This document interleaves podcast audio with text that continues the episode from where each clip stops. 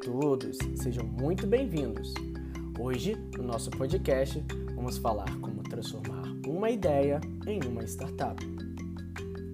Empresas como Facebook, Instagram, o Uber, a Apple e até mesmo o Google têm uma coisa muito em comum.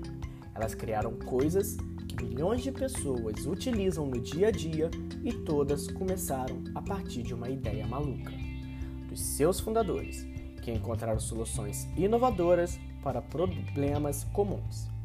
Elas são exemplos do que chamamos de startups, um termo novo para designar empresas jovens que inovaram em seu mercado de atuação e conseguiram crescer de forma rápida e exponencial.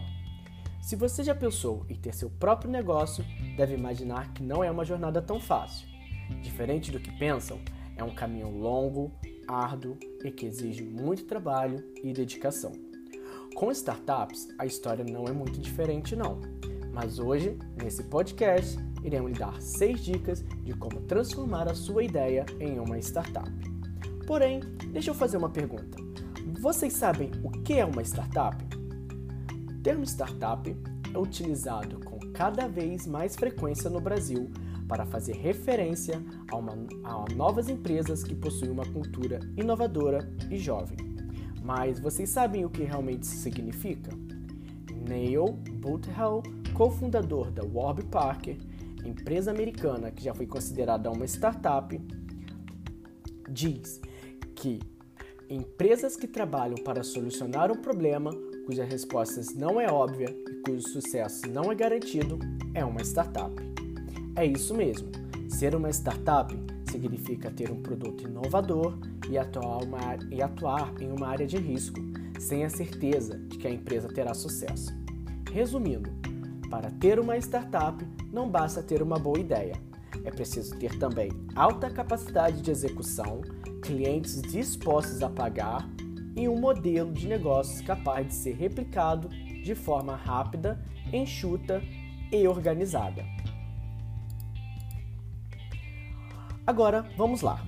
Seis passos para transformar a sua ideia em uma startup de sucesso. Primeira, avalie e valide a sua ideia. Antes mesmo de tirar o negócio do papel, é de suma importância avaliar e entender se a sua ideia pode se encaixar nas premissas de uma startup.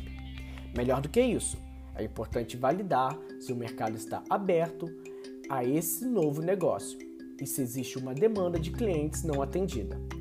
Vale a pena checar ainda se é um modelo fácil de ser reproduzido.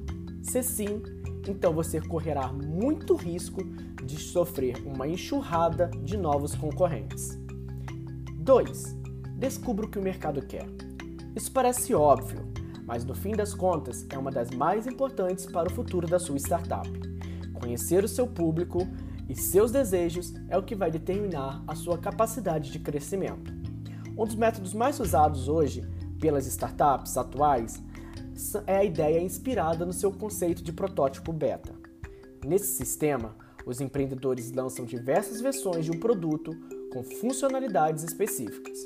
O objetivo é saber em quais vale a pena investir para começar um produto viável. Dica 3: Estabeleça um novo modelo de negócio. Modelo de negócios é a maneira como a empresa vai ganhar dinheiro com seu produto. Isso faz toda a diferença para entender o seu crescimento.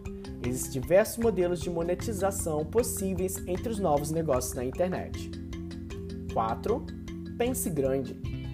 Startups de tecnologia podem e devem pensar globalmente, mesmo que de início a empresa atenda apenas o mercado local.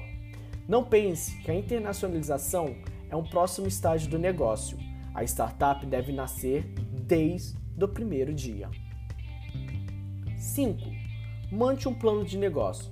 É claro, ter um plano de negócio para a startup pode ir contra os novos formatos de planejamento estratégico, já que uma das premissas das startups é inovar e até mesmo no processo de montagem do negócio. Porém, estamos falando de um plano detalhado, baseado no autoconhecimento, mas que não precisa ser uma camisa de força. Ter um plano de negócios é uma ótima forma para organizar todos os pontos que envolvem o negócio e a visão dos seus fundadores no curto, médio e longo prazo. E para finalizar, a dica 6: invista em pessoas.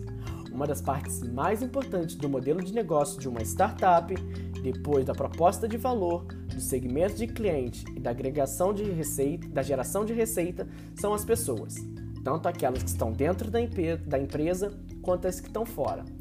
Escolher a equipe e os sócios é uma arte, pois sem um time bom que execute bem e entregue tudo que se propõe, dificilmente um projeto sai do papel com qualidade.